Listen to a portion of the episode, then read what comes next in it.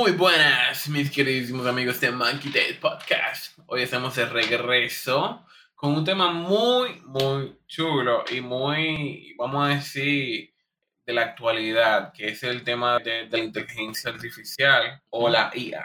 Y nos referimos a este tema más porque debatiendo de qué es la IA, pues para poner en contexto, a quien no sabe, la IA es una inteligencia artificial que te ayuda a resolver cosas de una forma más simple, vamos a decir. O sea, es como una secretaria o un secretario. ¿Se puede decir secretario? Eh, no, porque al final yo diría más que la IA es como algo que está hecho para realizar las actividades humanas, pero con De una forma más fácil, Ajá. vamos a decirlo, más optimizada. Pero, señores, venimos a, a, poner en contexto lo que es la IA y cómo nos puede afectar, vamos a decir, o ayudar en nuestra vida cotidiana, en el futuro, en el presente, y cómo en el pasado, no la IA, sino lo que fue la revolución industrial, generó cambios grandes. Y lo que la IA va a generar cambios grandes igualmente en la actualidad, o en cinco años, poner, cinco o diez años qué tanto se va a afectar el área laboral y las personas en sí por este gran avance. Sí, porque lo que pasa, mira, es que muchas personas pensaban como que la IA le faltaba como mucho tiempo para hacer como ese boom, esa explosión de las aplicaciones que te transcriban, que te, que te pasaran incluso hay aplicaciones súper buenas que te ayudan a tú estar en medio de una reunión te transcriben todos los textos, todo lo que se van hablando, te hace un resumen hasta para cualquier tipo de persona al instante se le hace complicado de lo que se habló en esa reunión, todo ese tipo de temas. Y esa, y esa misma IA ha creado un boom en todos los ámbitos. Y más que eso, eh, lo que ellos vieron en un futuro resultó ser también una herramienta potencial en esos momentos, ya que una IA te puede hacer un, un análisis de mercado, una estrategia de marketing, puede ayudarte a analizar eh, cosas de una manera más optimizada y en un tiempo récord que una persona un ser humano no lo puede hacer en, en ese tiempo. Y, y, lo mejor de todo es con un, una probabilidad de errores muy mínima. Tú sabes algo que es súper interesante, refiriéndonos a, a, a todo eso que ustedes han dicho, es que en, el, en la era industrial pasó lo mismo. Sea, de un momento a otro vinieron grandes cambios como las maquinarias que vinieron a sustituir la mano de obra de, obra de las personas. Vamos a decir, qué sé yo, una, una máquina que aplaste latas. Por así. Antes la gente agarraba con un mazo y le daba una lata y ya. Vino una máquina, aplastaba la lata y problema resuelto. Esas son nuevas tecnologías en ese momento hubieron nuevas tecnologías que para hoy en día no, no se podrían de esa forma, tú sabes. Pero en ese momento, siglo XVIII, XIX, sí se veía de esa forma, porque era algo nuevo, algo novedoso. Y, y eso creó mucha polémica en ese entonces con las personas. ¿Por qué? Porque en las industrias, que es algo que, que está pasando y va a seguir pasando siempre, siempre vamos a ir en, en constante evolución y cambio igual que como en ese entonces hubieron cambios de que muchas personas dejaron de sus empleos, bueno, no dejaron, los eh. afuerearon, en pocas palabras, de sus empleos porque vino una nueva tecnología a sustituirlos, pero eso no quiere decir que tú te vas a quedar sin empleo. ¿Por qué? Porque cuando surge un cambio, surgen nuevas necesidades. Y siempre va a ser así, lamentablemente. Pero la gente no lo ve de esa forma porque mira qué pasa con la, con la inteligencia artificial. Tú dices que, ok, la inteligencia artificial programa, redacta, te hace tabla contable, te maneja Excel, te traduce, te hace muchísimas cosas, pero detrás de eso tiene que haber gente. Por lo menos ahora mismo funciona así. Y dudo que por lo menos en 10, 20, 30 años sea diferente. O sea, sí, va a seguir evolucionando, va a seguir aprendiendo, va a seguir creciendo, la base de datos de, ese tipo de, de información va a ser muchísimo más enorme de lo que hoy en día, pero no va a dejar de existir una mano por detrás que esté en ese sistema, en esa IA metiendo mano, vamos a decirlo así, ¿verdad? ¿Por qué? Un programador, la IA, eh, vamos a decir ChatGPT, tú le dices que mira, prográmame tal cosa, una página web que tenga esto, esto y esto y esto, y esto. te va a tirar el código. Pero nosotros que somos usuarios no entendemos el código. Ahora, ¿qué hacemos con el código? Tú ves, ok, yo lo busco en internet. Internet me dice, ok, mira, tú hacer esto con el código. Pero, ¿y si tiene un problema el código? Lo que pasa es Tú que- vas a entender el código. Tú no tienes lógica para entender el código. Y pasa lo mismo en robótica. O sea, tú, tú le puedes decir, prográmame, eh, qué sé yo, los planos de un robot, lo que sea, qué sé yo. Pero tú sabes de eso. Tú no sabes de eso. Sí, te está dando la idea, te está diciendo qué hacer. Pero de ahí a que tú lo hagas, son otros 500. Eso es como algo que estábamos mencionando en el trabajo en estos días. Que una herramienta te diga cómo cocinar no quiere decir que tu comida va a ser buena. Tú sabes. Porque no es lo mismo. Es una habilidad al Todo, final todo y algo que tú vas aprendiendo y vas desarrollando. Y aunque sí, la herramienta es súper buena y novedosa y tiene muchísima información de cómo ayudarte a mejorar y a optimizar procesos, no quiere decir que aplique en ti hacerlo bien también. Bueno, en otro punto, podríamos analizar eh, las ventajas o, una de- o las principales ventajas que podrían ser parte de lo que es la inteligencia artificial. Como ya tú mencionaste, automatización de procesos, la potencia en las tareas creativas, lo que mencioné anteriormente, que aportaba una precisión con un margen de error muy mínimo, reduce también los tiempos de análisis, ya que en lo que tú pierdes intentando crear una estrategia para hacer algo de una manera, podría decirse, rápida. Tenemos una idea concreta, tenemos especificaciones que son exactas para aquellas cosas que nosotros tenemos en, en mente. Otra cosa motiva eh, el ámbito creativo. En mi caso, en mi caso como creativo, nosotros podríamos buscar una idea que literalmente puede ser una parte importante para un trabajo en mi área. En mi área, pues, me atrevo a decirlo. Lo he usado para investigar ciertas cosas, para analizar propuestas y me funciona. que, que al final la IA es como un beneficio, una ayuda. Mucha gente que lo ve como una amenaza, como algo No, no, que no. literalmente ¿Tú sabes quién lo ve como una amenaza? Este tipo de herramienta. eh, no, no te entendí en qué sentido como lo ve una amenaza el mismo software. Ok, ¿qué viene siendo una IA? Una IA viene siendo como eh, una, un sistema creado para hacer tareas humanas, Exacto. ¿Y un sistema en qué se basa? un software. Exacto. Eso. Al final es un software No, con la capacidad de análisis. al final, simplemente el, el uso que se le da. Sí, pues, al, al final todo es el uso, pues realmente todo es relativo. El- por ejemplo, tiene un cuchillo en la mano, tú puedes agarrar, pelar un plátano, pelar un guineo o hacer algo ya indebido con ese tipo de arma. Todo va O no pelar el guineo y ponerlo a freír así. Bueno, si tú comes guineo con cáscara, Ey, hay gente. yo no sé. He visto, he No visto sé. casos. Bueno, o He sea, visto casos. Tú quieres decir que la IA en manos equivocadas puede ser Sí, claro que sí. hasta cierto punto, porque Claro al sí. final la IA es información. Eso procesa información, te da información, tiene como hasta cierto punto la independencia de esa información que tiene, darte como una traducción más llana y de que tú lo manejes más fácil, por ejemplo. Hay IA que de manera indiscreta, no ella misma buscando como darte esa ayuda, y son bugs que se están arreglando continuamente, que tú le preguntas cómo, cómo robo una tarjeta de crédito y fácilmente porque ellos no tienen ningún tipo de No conciencia. ellos no te van a decir, no, tú no puedes hacer eso. Y son bugs que tienen dentro del sistema. Te van a decir, no, mira, tú entras a tal página o, o esto es indebido, pero haz esto para, para lograr eso. Pégate a una gente, tomar una foto, tomar un documento. Y por eso, en cualquier momento, bueno, ya en la actualidad, hay cursos de cómo hablar con la, con la inteligencia artificial. Porque lo que no- uno puede hacer ahora mismo son preguntas, por ejemplo, super cosas súper básicas. Como que, mira, eh, investigame tal cosa, o cuál es la respuesta de esto, o cómo yo puedo hacer esto. Pero el, la cantidad de información que manejan este tipo de, de sistemas son tan grandes que uno no le saca ni siquiera el 5% de provecho al final, sabes. Uno que no sabe cómo manejar eso. Ahora bien, como yo dije ahorita, aparecen y surgen nuevas necesidades.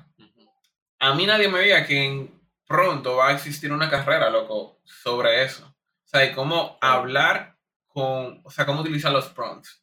Yo sí creo que va a existir, aunque, aunque no sea una carrera, puede ser un certificado, no sé, algo así. Un diplomado. Ah, exacto. Ese tipo de herramientas, eh, curs- cursos, para aprender a manejar este tipo de sistemas. Hace un tiempo yo pude ver que se podía, se podía poner a una IA a trabajar, o sea, a generar eh, contenido para ti. Había, había escuchado que habían páginas donde pagaban por eh, crear un libro, crear una historia, o como vi en, Instagram eh, hace unos días, que tú podrías poner a un IA a crearte un libro, crear los personajes, luego pasarte a, otro, a otra IA que te dibuja exactamente los personajes como tú lo describes y, y vender un libro. Es que prácticamente el destino de la IA, la IA como dice su nombre, es inteligencia.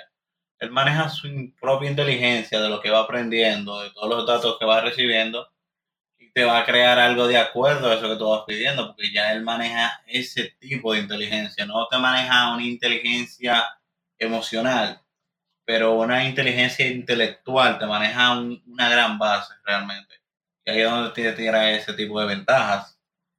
Yo había escuchado también que nosotros tuvimos hace muchos años algo parecido y fue con la innovación de los teléfonos inteligentes. Y era la parte de que las asistentes pueden escucharte y pueden responder a ciertas cosas que tú desees cuestionarle o, que tú desees saber. Entonces, vemos cómo a, pesar del tiempo las cosas han evolucionado. Ya no, te, ya no te dice ciertas cosas puede responderte cosas importantes y de hecho puede ayudarte a encontrar y si, y, si tú te fijas, la gente cree que esto es algo que surgió de un día para otro, porque ahora es que está haciendo el boom. Y no, loco, desde que existe Siri, ya hay inteligencia artificial. Porque, ¿cómo funciona Siri? Siri lo vienen entrenando, loco, desde que salió. Una base de datos enorme. Para todos los días ser mejor, igual que Alexa, Google Home y muchísimas otras herramientas que existen en Internet, el mismo Google recopilando información. Pero para eso mismo, al final, crea una base de datos tan enorme para lograr lo que se está logrando hoy en día. Pero te lo voy a poner todavía un poquito más sencillo. ¿Tú te acuerdas que antes, para uno entrar a una página, aparecían de que como imágenes de que eh, señale cuáles son los semáforos, y tú comenzabas a señalar semáforos, semáforos. En cierto punto, aunque no lo veamos así, eso era un tipo de metodología que se utilizaba para ir entrenando esa silla y aprendan, por ejemplo, identificar. claro, como vemos, por ejemplo, esos vehículos que trabajan de manera autónoma ahora, son gracias como a todo ese tipo de entrenamiento que le dimos, digamos, primero por parte humana. No tienen trabajando de gratis, desgraciado. Ah, tú tenías que entrar a una página y tú querías esa información, coopera. Realmente. Coopera, te salía. Es cierto, es cierto. No, pero al final, eh, todo es un tema de, de evolución y de cambio constante y el que no se adapta, pues muere, ¿sabes? Son como la gente que no se adapta, por ejemplo, ahora, sabe que hay muchas personas que por cierta edad se le ha complicado mucho más adaptarse a la tecnología y, y hay al servicio que está incluso únicamente virtual en todo su esplendor. Por ejemplo, digamos ese nuevo tipo de tarjeta de crédito que han salido últimamente, esas billeteras digitales Totalmente de acuerdo. No se adaptan a los cambios. Entonces, y es lo mismo que puede pasar con cualquier público, cualquier persona. O sea, nosotros que somos jóvenes, si no adaptamos a los cambios. Hasta ese día nos llamaban. De, de verdad, créeme.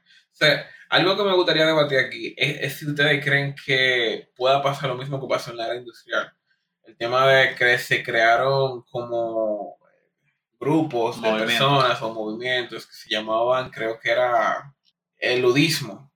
Ludismos que prácticamente, para quien no sabe, este era un grupo de personas que se encargaban de ir a compañías donde, sus, donde ellos fueron sustituidos por máquinas y ellos se encargaban de dañar esa maquinaria.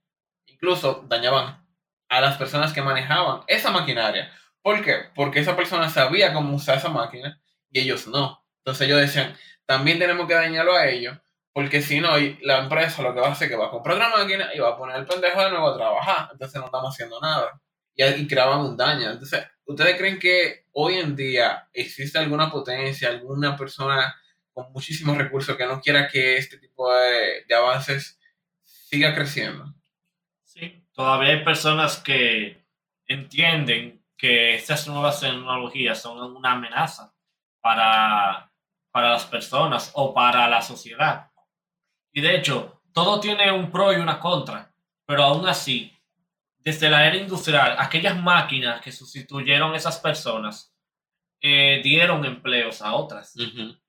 Porque, por ejemplo, eh, tal vez esa máquina de latas, como mencionaba el ejemplo Carlos al inicio, eh, sustituyó las cinco personas en la empresa, por ejemplo, que aplazaban las latas. Ahora tal vez necesiten operar un operador. Más personas para mover la lata que da, porque ahora da, está moviendo más lata, entonces necesitan más gente para que mueva todo ese flujo. Exacto. Al nivel de producción que trabaja la maquinaria, hace que se necesite un gran número de personas para mover esa cantidad de latas aplastadas. Por lo tanto, eso es algo que muchas personas no entendieron en, ese, en esa época y todavía ahora. No, es que muy buen punto, honestamente, sí. Pero mira qué pasa. La gente se equivoca. Recuerda lo que ya he mencionado anteriormente. Cambio. Si tú no te adaptas, te mueres. O sea, padeces. Entonces, ¿qué pasa? Mira Tesla. ¿Qué hace Tesla en, sus industrias, en sus megas fábricas? Ellos ah, tratan de automatizar la mayor cantidad de, problemas para evitar eh, que haya gente loco en el medio. O sea, sí, ellos tienen personas trabajando en su fábrica, pero la mayoría de procesos, ¿quién lo hace? Un robot. Que ya está automatizado para hacer eso. Es más eficiente, no hay que pagarle un seguro de vida, no lleva un sueldo, no nada, simplemente mantenimiento. Entonces, ¿qué pasa? Chequea esto. ¿Qué significa que hayan robots? Que ya no hay gente que levante una puerta, por ejemplo. Pero ¿qué pasa? necesitan gente que sepan de robótica. Entonces, en vez de aprender cómo montar una puerta, aprenda de robótica. Y eso es lo que a la gente no, no le gusta como entender, tú sabes, que al surgir nuevos cambios tienen que darse cuenta de que, qué realmente hace falta en el área laboral o qué se supone que está creciendo para ellos poder enfocarse en eso. Pero mira, hablando de ese mismo ámbito de cambios, pasa un tema que se ha vuelto muy delicado últimamente dentro del medio o dentro de nuestro país, que es el tema de la inteligencia artificial para la solución de tareas. En el sentido, digamos, tú tienes una tarea de la universidad, una tarea del colegio, tú entras una IA, te da una respuesta certera igual como te la diera en Google, para ponerte un ejemplo, y entonces la persona dice, no, tú estás haciendo trampa, pero tú estás haciendo prácticamente lo mismo que antes al final, si tú quieres buscar un nivel de aprendizaje, tú tienes que adaptarte a esa nueva tecnología y buscar una manera de que no sea el aprendizaje de mandarlos a una tarea, sino de que esa información que estos jóvenes te traen, tú buscar la forma como de que ellos mismos se encuentren en la obligación o de leerlo, preguntarle eso que ellos traen. Me pasa que hay mucha gente que son pila de vagos y creen como que ya haciendo tarea tú vas a aprender, pero eso no es así. No funciona así, lamentablemente. Entonces tú tienes que buscar la vuelta de, que esa gente pueda aprender, de que al final eso sea una herramienta que hasta a ti te vaya ayudando dentro de tus mismas funciones y ahí es donde entra la complejidad de este tipo de sistema, que la gente no se quiere adaptar o no quiere cambiar a esas nuevas tendencias que están saliendo en el mercado. Y ahí entra una de las desventajas más apreciables, según lo que he estado mirando, y es la parte de que tenemos personas que no son transparentes a la hora de, estudiar usando una IA. También vi una parte de desinformación, ya que hay personas que no, en vez de preguntar lo que necesitan saber y documentarse un poco más acerca de, de lo que investigan, muchas veces solamente procuran resolver esa incógnita que tienen que investigar y dejarlo ahí. Y entonces ahí pasa eso. Estamos trabajando de una manera que no es honesta y estamos aportando a la desinformación. Porque tú como persona no, ni siquiera leíste, no, no terminaste de leer lo que, lo que la IA te dijo. Y copy, paste. Ahí resolviste tu problema. Lo chido del caso es que al final van a existir herramientas que van a detectar ese tipo de plagio que vino de una IA. Igual que existen herramientas hoy en día que son para detectar plagio de Google de lo que sea, de libro, lo que sea, no sé. En el ITRA Va a existir herramientas, como ya existen, por ejemplo, para ChatGPT hay una herramienta ya que te detecta si tú sacas información de ChatGPT. Aunque no te voy a decir que, ok, existen cientos de inteligencia artificial, no te puedo confirmar ahora mismo si esa, si esa herramienta sirve para todo. No creo, honestamente, pero sí es confirmado que para ChatGPT sí sirve. Y ahora mismo las universidades están empezando a utilizar ese tipo de herramientas por lo que está pasando, que ustedes han mencionado. Los estudiantes venimos a la herramienta, le decimos, redáctame un informe, crea el resumen, o sea, haz todo, y al final yo te copio, te pego en un Word, o en donde sea que te manden a hacer el trabajo, le creo el formato y envía. No me dediqué ni siquiera, loco, A leer. a leerlo. Ni siquiera me. O sea, yo vi que el título estaba bien y yo dije, wow, esto está increíble. Y lo puse ahí. La, y lo mandé. La primera dolilla, que innovador. Exacto. y el resumen dije, eso está excelente. Pa, enviado. Entonces, al final, ¿qué pasa?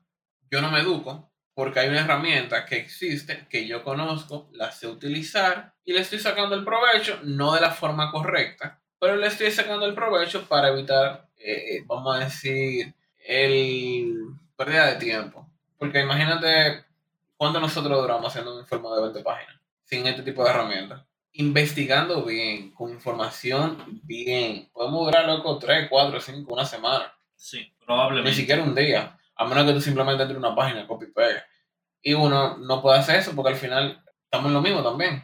Tú sabes. Y este tipo de herramientas vienen a decirte, oye, esos 5 días te lo voy a convertir en 10 minutos. Simplemente lee la información. Porque si tú te fijas, tú puedes eh, hacer una pregunta a ChatGPT, poniendo el mismo ejemplo. Y tú copias la respuesta. Y no nada va a hacer. O sea, tú lo pones en Google, esa respuesta y no te va a aparecer esa información. Porque él creó esa información. De otras informaciones, pudo recopilar. O sea, que ya existe en su base de datos. Sacó esa información de su base de datos, la creó y te la dio. Ni siquiera, o sea, para- incluso para que este tipo de herramienta te dé una respuesta exacta más de una vez, casi improbable. Tú le puedes preguntar lo mismo dos veces y te va a cambiar la respuesta. Ten ya esa idea de la precisión que puedes tener eh, esta herramienta para el uso de, de educación, vamos a decir, incluso laboral. Que al final, eh, como venía diciendo al rato, que es la utilidad que tú le das a ese tipo de herramientas. Al final tú la quieres utilizar para tu bien, tú agarras, tú pones, eh, dame idea de ejercicio, dame, oriéntame cómo crear un informe, cómo ayúdame a buscar esa información. Esas son cosas de provecho, al igual como el internet en su momento. Siempre que tú seas una persona honesta contigo misma, busques realmente sacarle el verdadero provecho, va a ser algo súper bien para ti. Pero si tú al final lo que buscas es resolver, eh, ya hago esto, salí de ti, al final eso va a ser hasta de manera personal una propia desventaja porque no te va ni siquiera a crear un procesamiento personal. Tú vas a manejar un vocabulario súper mínimo ya que estás investigando muy resumido, no vas a leer, no estás buscando ninguna salida. Eso a la corta o a la larga te va haciendo un daño propio. ¿Tú te imaginas un médico que busque toda la definición y no lea? Loco, Bueno, manín, te, lo ponen, te ponen la inyección en la oreja, loco. ya tú sabes. ¿Cuánto puede buscando la vena en la oreja. ¿Tú te imaginas? O sea, sí, puede pasar. puede dar. O sea, a- hablando como estúpido al final o ignorante, puede pasar. Porque al final no se documentó, no estudió, no se informó y simplemente lo hizo fácil. Y no siempre lo fácil es lo bueno. Y te, y te voy a dar un, un tema, oye, un tema que yo estaba dando un poquito de mente en ese mismo reglón. Hay muchas cosas que el ser humano como que le tiene cierto temor. Ahora mismo yo te pregunto, ¿tú prefieres ser operado por una máquina? Hayan tenido un par de años probándola, tengo una precisión casi excelente. Y o tú prefieres ser operado por una persona que tiene cinco años de experiencia. Eh, vamos a hacer una operación de los fácilmente tú hasta por la confiabilidad humana y la duda te va, te va a ir con la persona que tiene 5 años, pero al final la máquina tiene un Sí, te soy- 99 puntos. Y si yo te, te soy honesto, porque tú me haces una pregunta a mí, yo te- yo elegiría la máquina. ¿Por qué? Porque ya la máquina está más entrenada con más información, la precisión es más alta de que salga bien.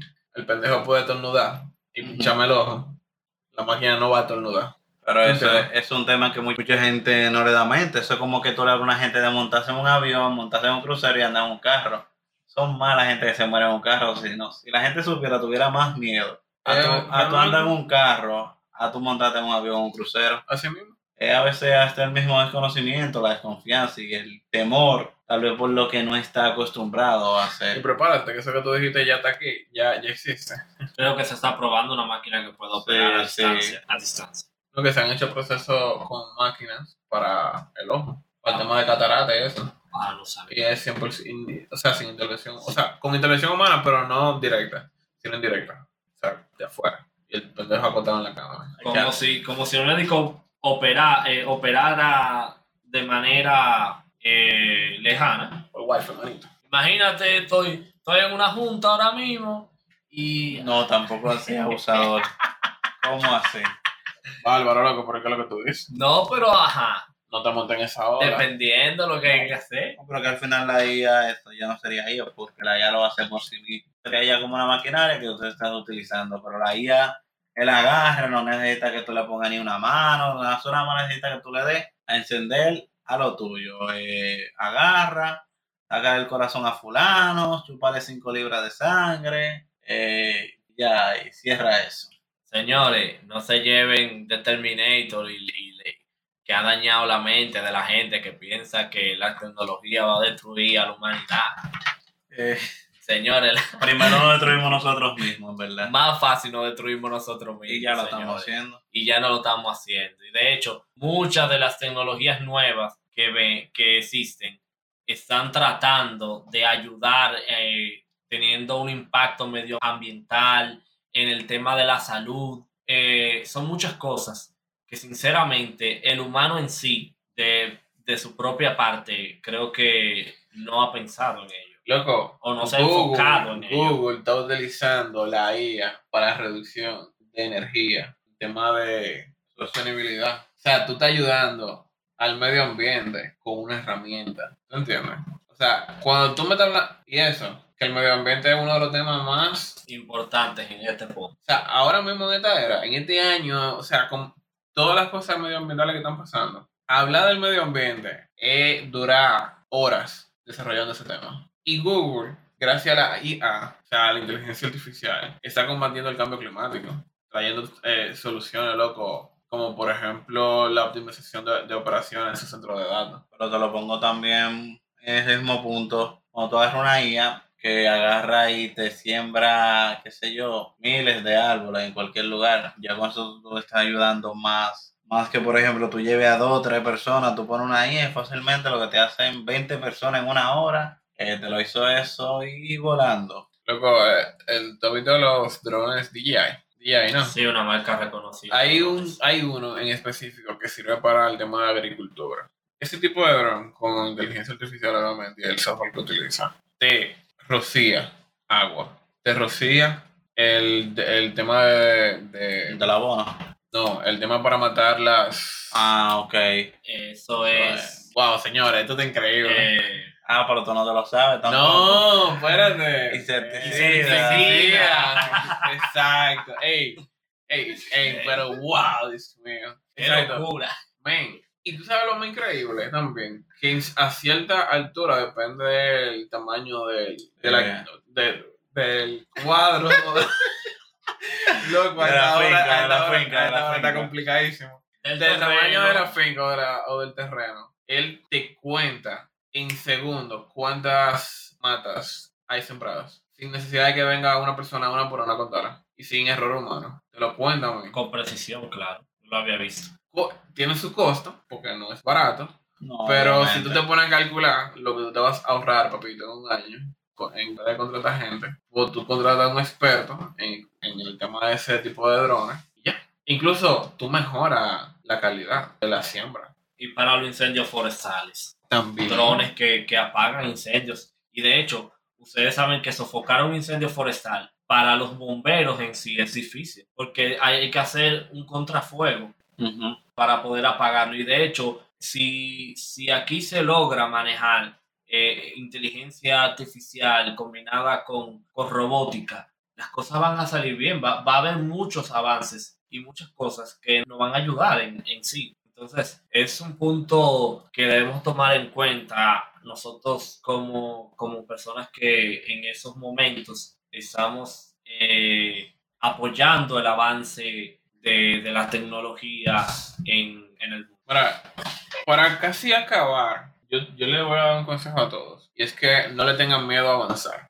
No le tengan miedo a creer en que algo te puede quitar tu trabajo. Porque el día que tú tienes miedo de que ese tipo de cosas pasen es porque tú no tienes la preparación suficiente. Tú dices en tu mente o te cierras y dices, coño, ¿qué voy a hacer después de esto? Ya yo no sé qué hacer. Pero mentira, loco. Usted es un programador que tú crees que por tú, porque existen herramientas que programan por ti, tú crees que tú vas a perder tu trabajo, pero mentira. Simplemente tienes que buscar la forma de innovar en lo que tú haces y de hacer algo diferente. Tan simple como eso, loco. Mm. Pero la gente se suele complicar más de lo que uno normalmente se imagina. Y yo me he dado cuenta hablando con mucha gente de eso, de que hay gente que creen que porque se le cierra la puerta en un lugar, se le cierra la puerta en todo lado. Y no, a usted le cierran la puerta en un lado. O sea, a usted le cierran la puerta en la izquierda y la derecha está abierta. Usted no quiere ir a la derecha porque usted no quiere ir a la derecha. Y hay una ventana arriba. Oye, y la escalera sigue bajando y subiendo. Y entonces, entonces tú te cierras solo, tú te matas solo. Y no es la idea. La idea es que tú, como ser humano pensando, inteligente,